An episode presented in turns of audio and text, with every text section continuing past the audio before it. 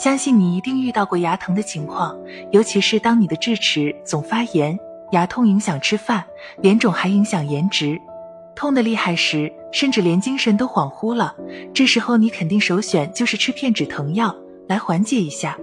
昨天上热搜的一名女子就是这样处理自己的牙疼，她的智齿反复发炎好几年，每次都靠吃止疼消炎的药硬扛，可最后换来的却是左侧脸颊竟被脓肿穿破。这场景光是想想就够疼的，可是为什么很多人智齿疼，宁愿硬扛也不愿意拔掉智齿呢？这还要从智齿的历史来说一下。智齿是人类口腔内从门牙向里数的第八颗牙齿，也是牙槽骨上最里面的第三磨牙。它一般在十六至二十五岁间萌出，此时一般被认为人的生理和心理发育趋近成熟，智慧到来，因此也被俗称作智齿。伴随着人类进化，食物更加精细化，味如毛饮血而生的智齿功能逐渐丧失，再加上人类下颌骨在进化中逐渐变窄，智齿在牙床上萌生困难，反而容易造成牙齿健康问题。所以，智齿实际上是人类进化过程中的淘汰产物。可能有的人就会问了，既然智齿是淘汰产物，那什么时候智齿需要拔除？哪种智齿不用拔除？拔完智齿后又要怎么护理呢？别着急，今天就来为大家解答一下。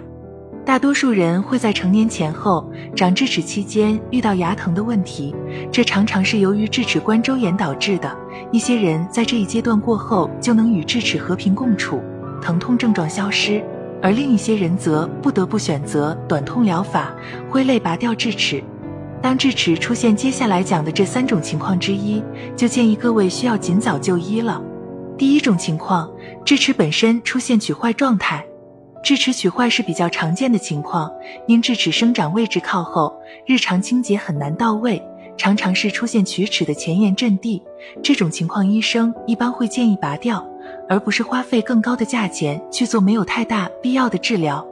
第二种情况，智齿生长空间严重不足，表现为经常性的牙龈肿胀或牙齿疼痛。之前讲到过，由于人类进化，下颌骨逐渐变窄，这也意味着留给智齿生长的空间在逐渐减少，在夹缝中艰难萌生的智齿，势必会造成周边牙齿或牙龈的炎症，有时甚至达到恶性地步。这种情况下，你就需要快刀斩乱麻似的及时拔除智齿，避免出现更严重的问题。第三种情况，智齿对邻牙造成严重影响，当智齿生长空间严重不足。更坏的可能是出现阻生智齿，即没有按正常垂直方向生长的智齿。阻生智齿不仅会引发自己周边牙龈炎症，更有可能对邻牙施力，导致原本整齐的牙齿移位，甚至导致邻牙的龋坏。这就是牙科医生常说的好牙都被顶坏了。这种情况下一定要趁早就医，及时拔除智齿，保住好牙。上热搜的女子就属于这样的情况，不光脸颊被脓肿穿破。周边挤压变形的好牙也要被拔除。如果你的智齿出现了刚才所讲述的三种情况之一，建议尽快到医院就医治疗，防止更严重的情况出现。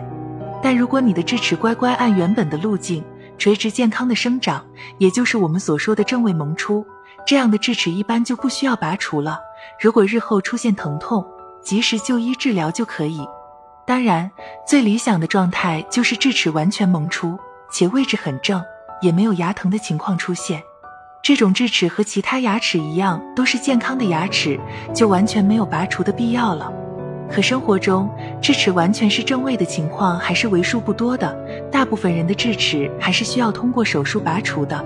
这时候拔除后的护理就显得尤为重要了，因为好的术后护理对于伤口愈合是大有帮助的。首先，建议大家拔完智齿后立刻冰敷。创伤恢复阶段，组织液会随血液循环流向创口附近，造成局部肿胀，而及时冰敷有利于减少细胞和组织液的流动，也就能实现减少肿胀的效果。在创伤发生一段时间之后，为了促进创伤的修复，也是可以进行一定的热敷。其次，有些患者拔完智齿后会有轻微低烧，一方面这可能是身体正常的自我修复反应。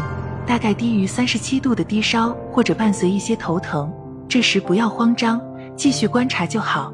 另一方面，也可能是牙龈切口长期暴露造成的细菌感染。这种情况下，如果出现高烧，要及时就医，谨遵医嘱，可能需要服用一定抗生素。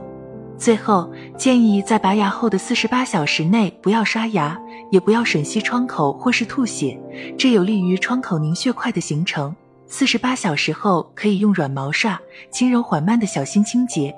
一般而言，拔智齿后的创口恢复需要一到两周的时间，期间可以吃一些无渣的软食物，帮助创口快速愈合，避免感染。如果出现大块凝血块掉落或是其他状况，一定要及时就医。虽然如开头所讲的，智齿是人类进化的淘汰产物，但也不要忽视它的健康，因为它发起脾气来可是够你受的。